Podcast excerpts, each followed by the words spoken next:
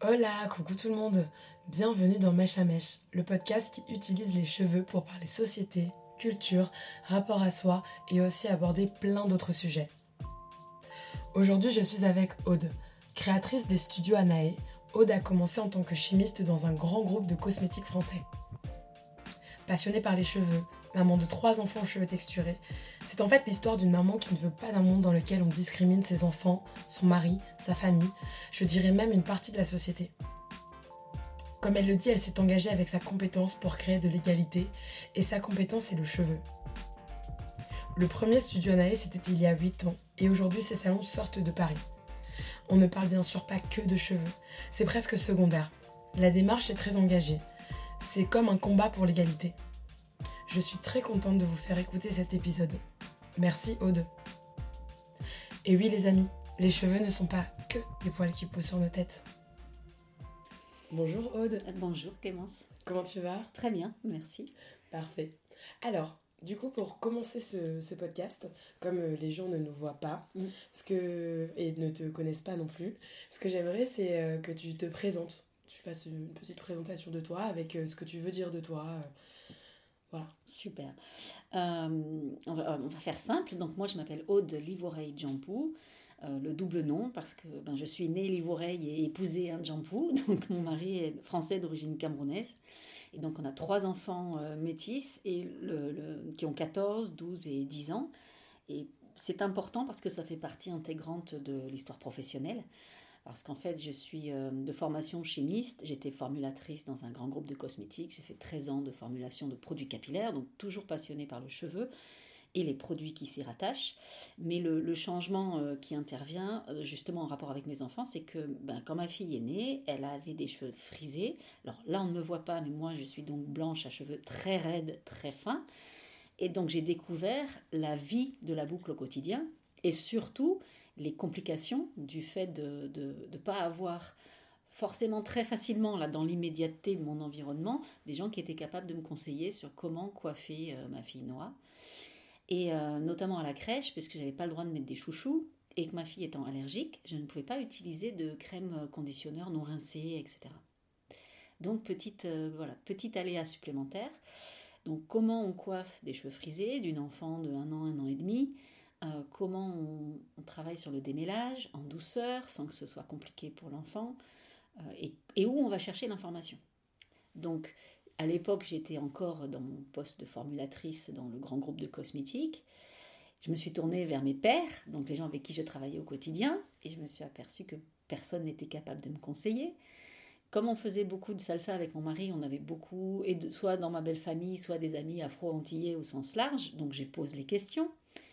Et on me répond, mais c'est euh, c'est une galère, même pour nous c'est difficile, tu vas voir c'est compliqué. Donc là, un pan, un pan nouveau s'ouvre à moi, Mm.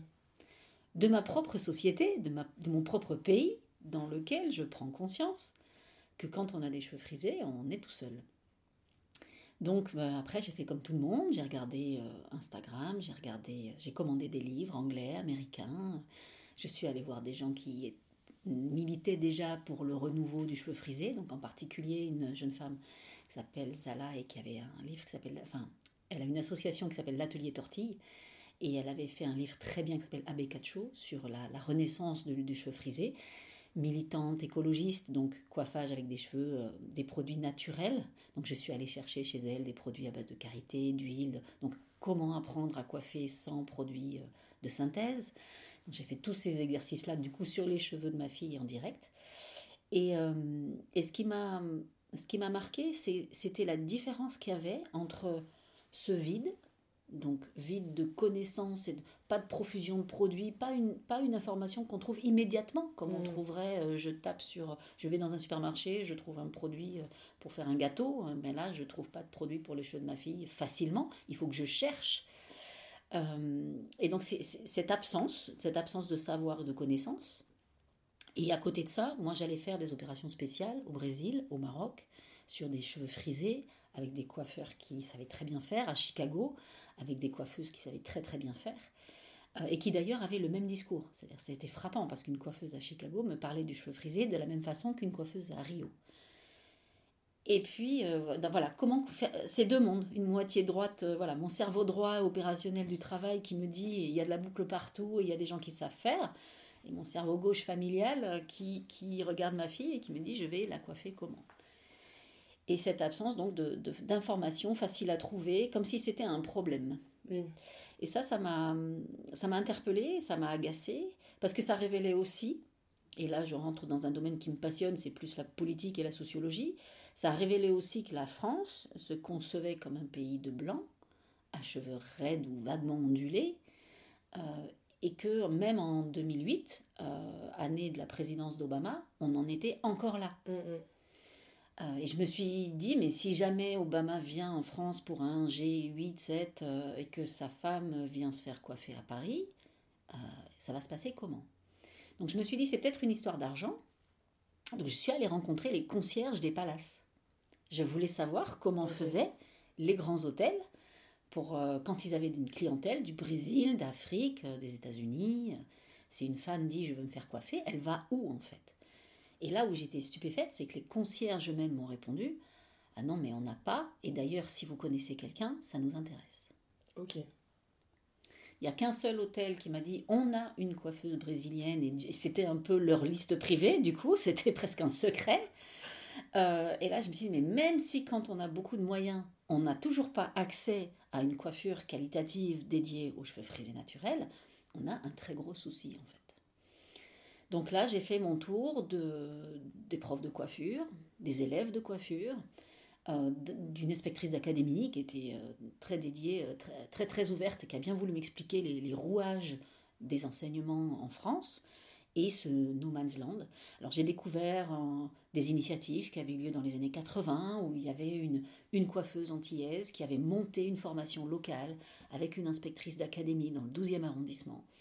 Et j'ai découvert aussi ce que derrière, quand cette formation a été euh, mise à jour, euh, ben, que ce soit l'inspectrice d'académie ou la coiffeuse, ils se sont fait recadrer par les institutions à l'époque qui n'imaginaient pas qu'il fallait faire une formation spécifique pour cheveux frisés.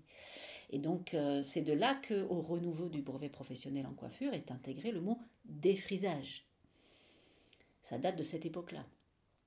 Mais ça veut dire aussi que dans les années 80, dans l'esprit des, des, des gens qui, dans les institutions, pensent la formation de coiffure, pour eux, le cheveu frisé devait être défrisé. Exactement. Et du coup, on en revient à ce que tu disais tout à l'heure, le côté euh, un peu socioculturel de Exactement. le cheveu frisé euh, n'est pas euh, n'est pas acceptable, n'est pas professionnel, n'est pas coiffable. Et bon, alors après, on tire le fil hein, dans la logique, dans les produits qui se présentent, en tout cas qui se présentaient, parce que ça change très vite. C'était cheveux indisciplinés, cheveux rebelles, cheveux difficiles. il y avait tout un vocabulaire négatif euh, qui sous-tend que ce cheveu doit être maté, dressé, dompté, euh, voilà, avec tout le vocabulaire animalier qu'on retrouve régulièrement aussi. Euh, donc tout ça, ça m'a interpellée parce que je me suis dit, le, fil du cheveu, en fait, traduit quelque chose de beaucoup plus vaste, qui est la conception de la France aujourd'hui, la vision socio-culturelle de notre pays. Et cette vision-là ne me plaît pas. Mm. clairement. Donc, euh, voilà, en tirant, alors comme j'ai toujours eu la passion et de la coiffure, que je trouvais être un métier magnifique, et du cheveu, je me suis dit, mais il faut faire quelque chose dans ce domaine. je ne vais pas attendre, en fait. Donc, j'ai essayé d'en discuter à l'intérieur de mon job de l'époque, mais je voyais bien qu'il y avait des, des raisons euh, complexes, euh, plus structurelles, d'organisation des marques. Voilà, une marque qui a toujours été généraliste euh, c'est-à-dire au sens cheveux raides, hein, c'est ça que ça veut dire généraliste. Une marque qui n'a fait que du cheveu raide pendant 100 ans, comment elle va adresser le cheveu frisé euh, Il faut déjà que les gens comprennent que c'est un marché, donc on me répondait toujours que c'est un marché de niche. Donc là aussi, une vision euh, fausse du marché, des besoins des gens, de l'évolution des populations, de l'évolution de leurs attentes. On était sur un archaïsme, donc j'ai appelé ça le syndrome de la belle au bois dormant où vraiment la France s'est endormie euh, à un instant de son histoire et n'a pas compris que sa population a beaucoup évolué, que toutes les populations à cheveux frisés déjà sont beaucoup plus diverses qu'elle n'imagine, euh, et puis que les moyens de cette population ont beaucoup changé. Mm, mm. Et donc aujourd'hui, moi, euh, dans mon entourage, enfin à l'époque, j'avais des directrices marketing, j'avais des chefs de projet à la banque, j'avais des cadres et des cadres supérieurs dans les assurances, etc., qui m'ont toutes dit, Aude, il n'y a rien. On n'a pas envie d'aller dans des salons, typiquement hein, sur Paris à Château d'Eau, parce qu'on s'y retrouve pas. Non pas que les gens ne sont pas bons, mais le cadre, la façon de travailler, par exemple le simple respect d'un horaire de rendez-vous, euh, c'est pas ce que cette population-là a envie de trouver. Donc il y avait un vide qui se créait. Et puis j'aime pas trop euh, le fait de contingenter, c'est-à-dire de faire des partitions entre les gens. Bah, toi tu vas à tel endroit. On m'a répondu hein, quelquefois, euh, oui mais il y a Château d'eau. Mais les gens qui me disaient ça, je leur disais, mais est-ce que vous, vous iriez à Château d'eau? Donc, ne n'adressez pas très clair et pour être très cash, euh, ne sous-entendez pas que les Noirs doivent aller là. Mm, mm. C'est ce que vous êtes en train de me dire en fait. Si des gens ont envie d'aller là, qu'ils y aillent. Et il y a des gens qui travaillent très dur et très bien, il y a beaucoup de choses et beaucoup de savoir-faire. Mais si quelqu'un n'a pas envie d'aller à Château d'Eau, vous pouvez pas lui dire oui mais tu es noir donc tu vas là. Ça, ça s'appelle de l'apartheid. Donc ça me paraît pas une bonne façon de concevoir la, notre société. Donc voilà, tout ça, tout ça euh, accumulé, ce qui fait que la, pression intérieure pour moi est montée parce que je me dis mais faut faire quelque chose, faut faire quelque chose et à un moment donné ben, je dis ben, je vais le faire euh, parce que ça viendra pas tout seul. Et donc ben, j'ai quitté euh, le grand groupe de cosmétiques et je me suis jetée dans l'eau en 2015 et j'ai créé donc le premier salon studio Anae ouvert en octobre 2015 avec deux coiffeurs et moi et puis tout de suite, j'ai passé mon BTS coiffure parce que ça m'agaçait qu'on me réponde tout le temps oui, mais tu n'es pas coiffeuse. Donc euh, voilà. En France, on ne reconnaît jamais l'expérience qui vient de la vie et du métier. Euh, on ne veut que des en-têtes. Donc euh, j'ai passé le diplôme pour avoir l'en-tête. Et, et, puis après, ben, on s'est lancé dans l'aventure. Donc maintenant, ça fait 7 ans et demi. Il y a trois salons sur Paris. Il y a le futur salon à Lyon. Et ça se développe. 18 collaborateurs. Le centre de formation. Plein de choses. Oui. Donc, plein de choses. Et le travail avance et c'est super. quoi. C'est génial. Moi, j'adore, euh, j'adore cette histoire et, et, je voulais que tu, que tu viennes dans mes chamèches parce que ce que je trouve hyper intéressant, c'est que l'idée, c'est euh, ok d'avoir techniquement des salons pour que les gens puissent aller se faire couper les cheveux, mm. puissent aller se faire faire des couleurs, enfin, puissent, pour qu'on puisse s'occuper des cheveux de tout le monde, mais c'est aussi d'infuser aussi un état d'esprit dans la société de en fait, euh, regardez, regardez euh, c'est pas parce qu'on est noir, c'est pas parce qu'on est métisse, c'est pas parce qu'on a les cheveux très euh, frisés, bouclés, peu importe, mais c'est pas parce que, a priori, t'as pas les cheveux qu'on montre dans, les pubs, même si c'est en train de changer, que tu auras pas accès à un salon où en fait on va te, te considérer, parce qu'il y a ça aussi, tu vois qui est euh, très important, je trouve. Oui, tout à fait. Et c'est ce qu'on retrouve pas euh, à Strasbourg-Saint-Denis. Euh. Moi, je trouve, tu vois, dans le côté un peu social, dans le côté un peu culturel, Strasbourg-Saint-Denis, moi, je trouve que ça nous renvoie toujours à un truc un peu, comme tu disais, c'est un peu de l'apartheid. Et en plus de ça, il y a ce côté, parce que je suis noire. Oui. J'ai moins. J'ai moins, exactement. J'ai une anecdote, on avait fait, sur le premier, la première année de l'ouverture du premier salon, on avait vu une soirée diagnostique en partenariat avec euh, une marque américaine. Et donc on a, euh, c'était notre premier coup d'essai. Donc il y a eu beaucoup de monde qui est venu, il y avait un cocktail, il y avait des choses, donc des diagnostics avec des offres promotionnelles produits, une très belle soirée, euh, bien accompagnée, c'était la marque Avlon. Et la soirée se déroule. moi, j'étais pas contente parce que on avait fait des heures de rendez-vous pour les diagnostics et en fait, tout le monde est arrivé en même temps. Mmh, et donc, il y a eu pratiquement une heure d'attente pour les personnes qui attendaient euh, gentiment que les coiffeurs soient libres pour faire des vrais entretiens approfondis. Et moi, c'est pas ma conception du premium. Mm, mm. Et donc, je, la fin de soirée, la, soirée se termine. Ma, nièce, donc, dans la famille de mon mari, donc qui est d'ascendance camerounaise, euh, me dit bah, c'était super, euh, Tata, c'était super, c'est une super soirée. Je lui dis non, moi je suis pas du tout contente, les gens ont trop attendu. Et elle me répond mais tu sais, on a l'habitude. Et je lui dis bah, je ne veux pas en fait, je ne veux pas que vous ayez l'habitude. Et ça, je sais que c'est compliqué. J'ai eu ce débat souvent euh, chez moi avec mon mari. Dans des contrôles de police, j'ai assisté à... Alors, je suis désolée, on tombe dans le cliché de la blanche qui découvre le racisme, mais c'est vrai. Parce que tant qu'on l'a pas vécu soi-même, on l'entend. On, euh, se dit ah oui c'est mal, voilà Ouais. le racisme c'est mal, blablabla, mais ça reste un petit peu virtuel. Quand on le vit en direct, Mm, mm. quand on voit le policier qui approche de la voiture, qui voit mon mari, qui veut contrôler, et quand il m'aperçoit à côté de lui, il dit c'est bon, allez-y, Mm. moi je suis restée bête. Et il y a eu plein de petites scènes comme ça, Oui. où je marchais légèrement derrière mon mari, et donc les gens se sont adressés à lui en premier, et là j'ai entendu ce qui se dit. Vous venez pour la livraison, vous venez pour le démontage. Donc, pour moi, voilà, mes yeux se sont, se sont ouverts, et je me suis dit, mais c'est quoi ce monde? C'est quoi mon pays? C'est quoi cette histoire? Mhm. C'est n'importe quoi. Et je ne veux pas ça. Donc, je vais essayer de faire ma petite part sur ma compétence pour que ça, ça n'arrive pas. Exactement. Et il faut avoir ce niveau d'exigence. Et il faut le moment où on arrête, où on dit, mais parce que je, je, je- je peux comprendre, hein, quand on vit ça tout le temps, tout le temps, tout le temps, à un moment donné, on ne peut pas vivre en étant tout le temps en colère. Donc, on lâche et on se dit, bah, c'est comme ça. Dans les endroits où on peut faire que ça ne soit pas comme ça, il faut quand même essayer. Et il faut remettre le doigt sur l'endroit où ça ne va pas. Et la chance que j'ai, c'est que j'ai la capacité, après j'ai misé aussi, hein, je- Bien sûr, et tu t'es donné les moyens Voilà. de, j'ai- j'ai- de refaire des formations, d'aller voilà, chercher des enfants. remise en formation, j'ai misé toutes mes économies, on va être clair, hein, c'était pas, c'était pas si simple que ça, et il y avait un, un risque, parce que quand on dit je vais faire de la coiffure multitexture, euh, la banque me dit non, vous ferez jamais ce chiffre d'affaires-là. Mm, mm. Ça, c'est un sujet aussi, parce Ah que oui, j'imagine que quand tu as présenté euh, ton Ah oui. projet voilà, auprès des banques, quand on a parlé, ça, ça a dû Non, être. non, euh, vous ne ferez pas ce chiffre d'affaires-là. Vous êtes très ambitieux. Alors, vo- votre business plan, il est bien rédigé. J'avais rédigé un mémo, une note pour argumenter, parce que je voyais bien que la perception du marché était faussée, parce que c'est en fait c'est un marché invisible. Exactement. Euh, donc, comme les femmes à cheveux frisés n'entrent pas dans les salons de coiffure à cheveux raides, on n'a pas les chiffres. Mm, mm. Et alors, les banquiers s'appuient sur des chiffres répertoriés. Consommation de coiffure, ticket moyen, etc. etc. Donc, qui, comme il n'y a pas de chiffres, pour eux, il n'y a pas de marché.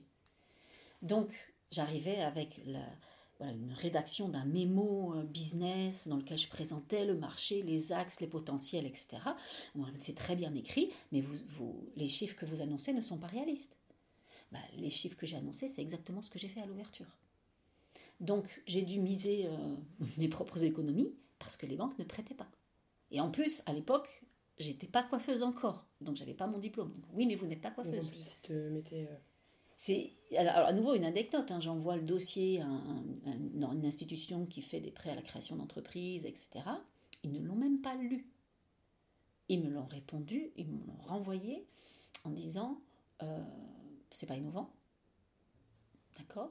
Et puis euh, vous n'êtes pas coiffeuse, vous n'avez pas le diplôme correspondant à, à votre activité. Donc je téléphone parce que je suis assez, euh, j'aime bien, je lâche pas. Expliquez-moi. Oui, oui, oui, elle me redit à peu près la même chose. Je lui dis, euh, est-ce que euh, le PDG de L'Oréal est coiffeur? Je crois pas. Donc, les compétences qu'il a pour mener sa société, qui vend pourtant des produits à des coiffeurs, euh, il n'est pas coiffeur. Donc, je dis, quelles sont les compétences qui me manquent pour pouvoir diriger mon entreprise? Dites-moi. Couper les cheveux? Vous pensez vraiment que c'est ça qui est déterminant? Pour mener une entreprise avec des employés, avoir un chiffre d'affaires, avoir une rationalité? Il n'y a que le fait de couper les cheveux qui manque. J'ai 20 ans d'expérience, je sais construire un projet, mais vous me challengez pas du tout sur aucune compétence managériale, ni financière, ni rien du tout.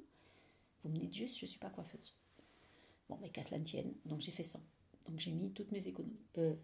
Donc après, il fallait que ça marche. Ouais, voilà, exactement. C'était un, c'était un gros pari. Voilà, c'est ça. Mais donc, donc, tout ça pour dire que. euh, alors, je suis très contente parce que maintenant, ça a énormément changé. Si on regarde euh, bah, huit ans après, on a vraiment une page qui se tourne, avec des signes très forts, de lieux qui se montent. Alors, c'est toujours quand même un peu compliqué, parce que j'ai pas mal de personnes qui m'envoient de leurs nouvelles et qui montent leur propre salon, donc je sais que pour eux, c'est loin d'être simple. Euh, la- le financement reste toujours un point faible, mais il y a un petit peu plus de données marché, il y a beaucoup plus d'articles de presse, il y a des gens qui ont ouvert, hein, des Mm. salons qui se montent, et puis des grandes marques qui se lancent. Donc là au moins, euh, la partie financière, le- le- on va dire, les intervenants financiers commencent à comprendre qu'il y a vraiment un marché. Et le succès de certains lancements, type Label Boucle, etc., montre qu'il y a du business derrière. Oui. Et le secret de Loli aussi. voilà. Donc il y, y, a des choses qui se sont passées dans les 8 ans là qui, qui, font basculer petit à petit et les gens se, arrivent à se convaincre qu'il y a vraiment un marché là. Donc j'espère que ça va se décrisper. Mais c'est vrai que c'était il y a 8 ans, c'était un petit peu raide. Qu'en fait, il y avait un tout un, quelque chose à réinstaller dans l'expérience client en coiffure en général. Donc si on remet le client au centre et qu'on commence à s'intéresser à la personne, ben, toute la partie des clientes à cheveux frisés, elles vont aussi aller dans cet endroit-là. Parce que si on commence à installer un vrai espace de consultation et qu'on entend le rapport de la cliente ou du client avec son cheveu, son bagage, sa psychologie, quelquefois sa bataille, c'est vrai pour les gens à cheveux raides, mais c'est encore plus vrai pour les gens à cheveux frisés. Et une fois qu'on on, pose ce postulat-là, ben les choses se mettent en place parce que le client ou la cliente se sent accueilli, le coiffeur se sent valorisé dans son savoir et du coup il fait son métier de son mieux. Et on repart sur une dimension qui est un peu différente. En fait, il faut que ça devienne un non-sujet. Exactement. C'est-à-dire qu'il faut qu'à un moment donné, on arrête de parler du cheveu et que ça devienne évident simple, euh, qu'il n'y ait pas besoin de discuter ou d'argumenter ou de présenter des chiffres du marché. Ça est. Il faut que ça devienne un non-sujet. Mm, mm. Et, et, je pense que c'est ça qui va se passer. C'est une normalisation et une banalisation. Alors ça, c'est long, mais on le voit bien chez nos clients. On le voit, les enfants, euh, euh, une, maman qui dit depuis qu'elle est venue chez vous, ma fille aime ses cheveux, mais après elle y pensera même plus. Mm. C'est tout, en fait. Et c'est ça que ça doit être.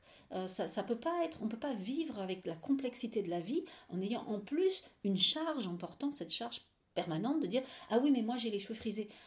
Non c'est bon en fait ça, ça doit devenir un sujet banal. Euh, avec des professionnels adressés, etc. Comme si je disais, ben, moi j'aime les pantalons, et ben, je peux trouver des pantalons partout, et je ne me pose pas la question de savoir si, de quelle origine je suis. Exactement. Comme disait euh, la, la, euh, c'était une des personnes d'une boîte américaine qui disait quand vous rentrez dans un magasin, il n'y a pas le, corner des pantalons africains, des pantalons pour les noirs. Il y a des pantalons avec des tailles, des formes, et on choisit ce qui nous convient. en coiffure, ça doit être la même chose. Donc on va arrêter de segmenter, de sectionner, de, voilà, de, de partitionner notre pays ou, la population en général, en disant mais toi tu es africain, donc tu vas là, et puis toi tu es métisse, donc on ne sait pas trop où tu vas, et puis ça selon, selon euh, ce que je veux faire avec la personne, je vais la catégorifier dans un sens ou dans l'autre, ça, ça n'a, ce n'est pas constructif, ce n'est pas intéressant, ça ne crée que des barrières et il faut que ça devienne un non-sujet. Exactement. Et c'est là où la, démarche, elle est, euh, tout à l'heure tu disais que toi ce qui t'intéressait c'est le, sens un peu politique de tout ça. C'est là où il y a ce côté hein, euh, où les, on, dit souvent les cheveux c'est politique dans certains cas. Ah, ah oui, oui, oui. Et là la démarche du studio Anae, elle est, euh, elle l'est désespérément. mais c'est nécessaire. C'est ben oui parce qu'en fait euh, en fait mm. c'est le dialogue qui s'installe qui peut être il y a des fois c'est extrêmement surprenant voire dérangeant. Oui. Euh, la notion de vocabulaire. Alors maintenant, à nouveau, hein, ça progresse, mais au début, sur les premiers articles de presse, euh, on parlait de communication tout à l'heure, moi j'étais confrontée à des journalistes qui voulaient nommer le salon et le nommer de façon euh, catégorisante. Donc, le vous êtes un salon afro. J'ai dit non, on n'est pas un salon afro, on est un salon multitexture. Parce qu'on peut coiffer des cheveux raides, bouclés, frisés, crépus. D'accord, vous coiffez les cheveux ethniques. Je dis, ça veut dire quoi ethnique? De quelle ethnie vous êtes en train de me parler? Est-ce qu'un Indien est ethnique? Mm, mm, mm. Est-ce qu'un Breton est ethnique? Il a les cheveux frisés, il est ethnique? Est-ce qu'un Antillais est ethnique Là, on touche à des choses qui sont extrêmement sensibles en fait. Donc, le vocabulaire, ça c'est euh, le, prix Nobel de chimie qui disait ça en 82, le vocabulaire donne une forme à l'intelligence. Mmh, carrément. Et quand on nomme les choses d'une certaine façon, on les oriente. Donc si je dis afro ou ethnique pour ne plus dire afro parce qu'on n'osait plus dire puis après je dis spécifique ou après je dis particulier, ça veut dire qu'il y a une, c'est toujours par rapport à une norme centrale et puis il y a la périphérie de la norme. Mais non. En fait, il y a une continuité de cheveux. et souvent, pour se repérer dans le vocabulaire, il faut, il faut aller dans un autre domaine. Moi, je vais souvent dans le domaine de la couleur. C'est comme si vous disiez, il y a les cheveux clairs. Et le reste, c'est spécifique. Ça n'a aucun sens. Mm, mm, mm. Et donc pour ouvrir un petit peu cette conception de la coiffure, le mot multitexture, on coiffe tout le monde, Ben voilà, comme ça, on ne fait que répéter ça et ça permet de rentrer. Et alors, ce qui est drôle, c'est qu'on s'est fait la remarque la semaine dernière avec ma manager du, du plus grand salon, donc dans le cinquième qui est le plus vieux, du coup, le plus ancien. On a vu arriver des vagues successives de clientèle. Au début, on avait beaucoup de clientèle afro-descendante. Et puis sont arrivées des, un jour une première femme malgache. Et du coup, elle a prévenu tout le monde. Donc on est arrivé avec pas mal de clientèle malgache. Puis sont arrivées des clientèles maghrébines, puis des clientèles blanches. Et puis maintenant, il n'y a plus, en fait. Il n'y a plus de vagues. il n'y a que des clients. Voilà. voilà. ça s'est noyé. Tout, tout se mélange et ça se fond et c'est très bien. Et là, on commence à voir arriver des femmes à cheveux raides. Pourquoi? Parce qu'en fait, elles ont entendu parler du salon et de la façon dont on travaille. Et donc, je reviens sur mon premier postulat de départ réinstaller l'expérience client et remettre le coiffeur à sa juste place avec une vraie expertise, et eh ben en fait elles viennent pour ça. Et c'est vrai que vu, qu'on a martelé pendant très longtemps un peu l'inverse, aujourd'hui c'est, ça reste un peu encore compliqué de se mélanger, mais effectivement c'est avec ce genre d'endroit mm. qu'on, peut redonner un peu de l'égalité entre les gens. Ça je trouve ça, je trouve ça génial. Et, et, toi du coup donc cette... Euh, cette étincelle, elle est venue de, de donc ta fille qui avait les cheveux euh, frisés. Et euh, est-ce que tu étais déjà intéressée par ça avant le fait d'avoir, tu vois, des amis qui étaient dans cette posture-là ben, J'ai toujours adoré le cheveu. Le, le sentiment d'urgence, il est venu de, de, deux choses que je raconte souvent, mais qui sont vraiment vraies. Je coiffe ma fille dans la salle de bain, je me coiffe à côté d'elle elle me dit Maman, je voudrais avoir tes cheveux. Et là, mais c'est pas possible. En plus, moi, j'ai mais, mais tu sais que moi, je rêve d'avoir tes cheveux. Donc, elle ouvre des grands yeux, elle avait 4 ans. J'ai dit, mais j'adore tes cheveux, regarde, tu as un volume extraordinaire, tu peux faire ce que tu veux, on peut coiffer plaqué, on peut coiffer bouclé. Oui, ça en mêle un peu, d'accord, mais on peut travailler, enfin, on peut faire des choses. Moi, j'aurais jamais ton volume, même si je faisais une permanente, ça serait moche. J'ai testé, donc je peux en témoigner. Euh, je lui dis, tes cheveux sont géniaux et moi j'aimerais avoir tes cheveux. Donc elle veut bien me croire, elle a 4 ans, et donc je me dis, il faut encore que je travaille encore plus, encore plus pour faire de, de, l'empowerment capillaire. Et, euh, et le deuxième chose, et là où je me suis dit, non, non, vraiment, il faut que je me bouge, euh, je joue à la baguette magique avec elle. Maman, je te transforme en princesse des fleurs, Jean, son petit frère, le princesse des chevaux, des chevaliers ou je sais pas quoi. Et, et je dis, et papa, c'est le prince de quoi? Elle me répond, il n'y a pas de prince noir. Hmm. Et là, j'ai arrêté de rigoler. Là, j'ai arrêté de rigoler. Parce que là, on est passé de la cosmétique à la perception de sa position sociale dans la vie. Et là, je me suis dit, non, là, faut vraiment, non, ça suffit. Là, là, ça m'énerve. Mmh. là, c'est plus de l'impatience. Mmh. C'est non, ce n'est pas possible. C'est inacceptable. Je ne veux pas qu'elle pense ça. Mais elle ne peut pas penser ça autrement que euh, dans les rôles modèles. Et on, on va tomber dans les gros clichés, mais c'est la vérité, s'il y a personne autour d'elle qui est noire et qui a du pouvoir, elle ne pourra pas se projeter. Donc je suis... je prends tous les moyens à portée de main. Je suis allée lui chercher l'image de Bokassa avec sa tenue d'empereur et je me suis dit non, c'est encore une vision européanisée de la royauté africaine. Donc je suis partie chercher l'empire du Mali. Euh, j'ai moi-même, je me suis cultivée du coup sur les grands empires africains. Euh, à chaque fois qu'il y avait un exposé à faire à l'école, j'ai dit tu vas faire un truc sur l'Afrique, sur l'histoire de l'Afrique, tu vas parler des chevaliers africains et pas que des chevaliers européens. Tu vas faire un tour du monde des chevaliers. Donc on avait fait les chevaliers samouraïs, les chevaliers du Mali, les chevaliers européens. Euh, je ne sais plus quoi d'autre encore? J'étais partie chercher ouais, les Templiers, etc. À chaque fois, j'essayais d'infuser la conscience du monde pour qu'il n'y ait pas qu'une seule voix. Et donc, du coup, ben, je suis rentrée au club du 21e siècle. J'ai interpellé Delphine Ernotte quand elle était PDG de France Télévisions. Je lui ai dit écoutez, ma fille, quand elle regarde les dessins animés le matin, la seule personnage noir qu'elle voit, c'est la servante de Princesse Sarah. On est en 2012. Je pense qu'on peut faire mieux. Mm-hmm. Et après, ben alors, c'est pas moi qui l'ai fait, mais si on ne le dit pas, ça n'arrivera pas. Si on n'interpelle pas, ça n'arrivera pas. Donc il faut aller challenger systématiquement. À un moment donné, il faut... Voilà, je me souviens d'un film euh, corporate d'une grosse société euh, qui fait euh, un truc sur gros la beauté du monde et la seule femme noire qu'on voit elle est dans la savane et elle fait un salut au soleil et toutes les autres elles bossent. Je suis sortie de là, j'étais furieuse. Je dis, mais c'est quoi? C'est quoi? Alors la femme indienne, elle bosse, la femme asiatique en Chine, elle bosse, la femme française, euh, bon, elle est un peu avec ses enfants sur la plage, certes, mais la femme africaine, elle est dans la savane. On n'a qu'à plus, je rajoute le petit lion et c'est bon, quoi. Mm. Non. Moi, dans mon entourage, j'ai j'ai plein de femmes amies euh, qui sont au cadre sub, qui sont des entrepreneuses, des gens qui s'arrachent. Je veux les voir, je veux voir ces femmes-là. Et on ne faut pas lâcher en fait. Ouais, c'est ça. Ça. Voilà. Donc là, ça suffit. Donc là, ça m'a vraiment énervée. Parce que là, je me suis dit, c'est même mon enfant. Elle a... ne, voit pas. Voilà, elle a intériorisé une limitation sur il n'y a pas de prince noir.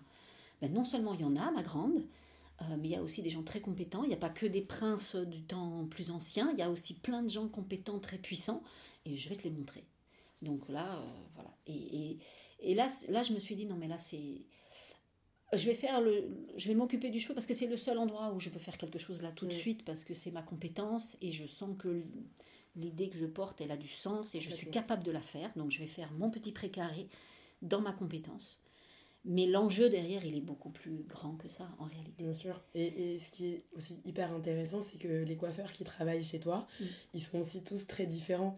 Et ça, je trouve que c'est un point important, parce que, en fait, euh, c'est raccord avec euh, tout ce que tu as mis en place. Mm. Euh, parce qu'effectivement, si tu que des coiffeurs noirs, que des coiffeurs blancs, que des coiffeurs asiatiques, on n'est pas raccord. Alors que là, en fait, euh, euh, ben là, euh, t'as tout le monde aussi dans tes coiffeurs. Et, et, du coup, ils sont amenés à, à, couper les cheveux, à coiffer, à, à s'occuper de, de, gens qui ne leur ressemblent pas du tout. Qui... Et ça, je trouve que encore une fois, ça, ça impulse encore plus ce côté en mode, en fait, on est là pour la compétence. Exactement. Et j'ai eu cette question-là, parce que c'était pas fait exprès, mais dans, dans l'équipe, on avait une coiffeuse voilée. Euh, je ne l'ai pas pris parce qu'elle était volée, je l'ai pris parce qu'elle était bonne. Et son voile ne me dérangeait pas. Mm, mm. Et donc, mais ça, je sais que c'est pas tout, c'est pas tout le temps. Mais moi, ce qui m'intéresse, c'est la compétence. Il faut qu'on sorte de, de, toutes ces bêtises. d'un point de vue entrepreneurial, c'est ridicule. Les, les, gens passent à côté de gens de talent. Ça, on ne peut plus se faire l'économie de ça, c'est pas possible. On est, on est au 21e siècle. Si on continue à dire, et je l'ai entendu, oui, mais elle a un voile, mais allez vous faire voir, elle est excellente. En fait, je veux même pas le savoir. Donc,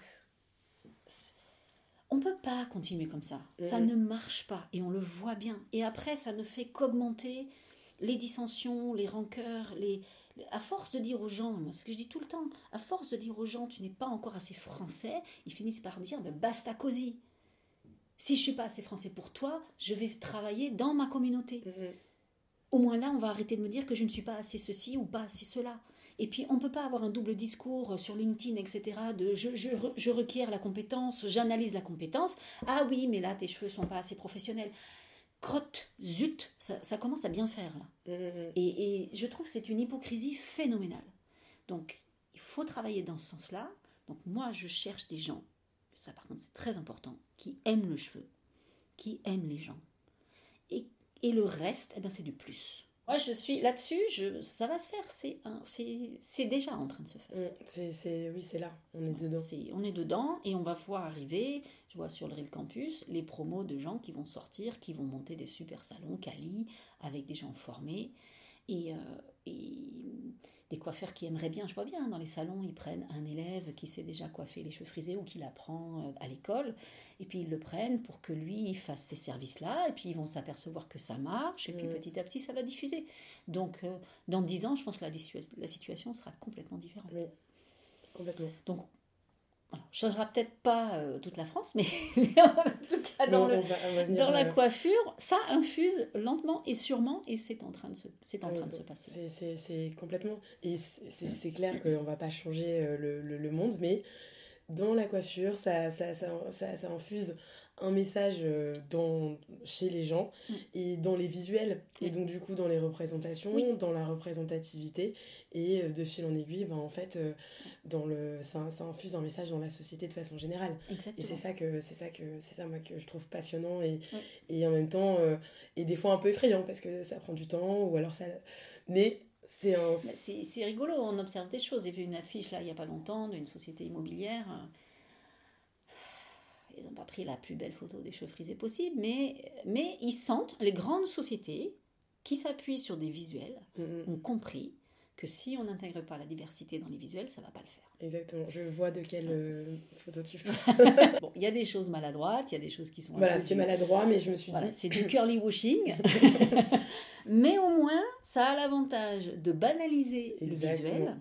Et on se retrouve avec des publicités pour la banque, pour les trucs, les machins, les machins, qui n'ont rien à voir avec le schmilblick, qui ne s'adressent pas forcément à une population, entre guillemets, euh, euh, à cheveux frisés, ils s'adressent à tout le monde, mais ils ont eu l'idée d'aller mettre quelque chose de représentatif d'une Mm. certaine forme de diversité. Donc petit à petit, on avance. Et parce que, de toute façon, c'est comment il s'appelle Pascal Blanchard, hein, qui disait qu'on voit qu'une société avance sur la diversité dans l'armée, le marketing et la politique. C'est intéressant. Donc, euh, quand on commence à avoir des généraux d'armée de couleur, c'est quand ça avance vraiment. Quand on a des publicités avec des gens de toute origine, euh, ben c'est que ça avance vraiment. Et après, il reste la politique, qui va être encore un peu plus long, surtout en France.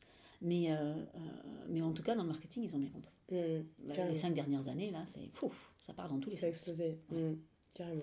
Donc voilà, en fait l'idée c'est qu'on s'étonne plus de voir une personne de couleur asiatique, à cheveux frisés ou n'importe, comme représentation d'une marque qui n'est pas forcément ciblée. Mm. Donc à nouveau, euh, la poste, la banque, euh, la Exactement. piscine, la communauté urbaine, je ne sais quoi. Donc, voilà, ça c'est...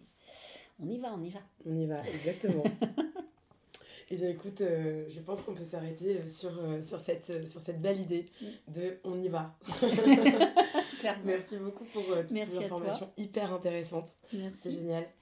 Et, et voilà. Eh ben merci à toi Clémence, à bientôt.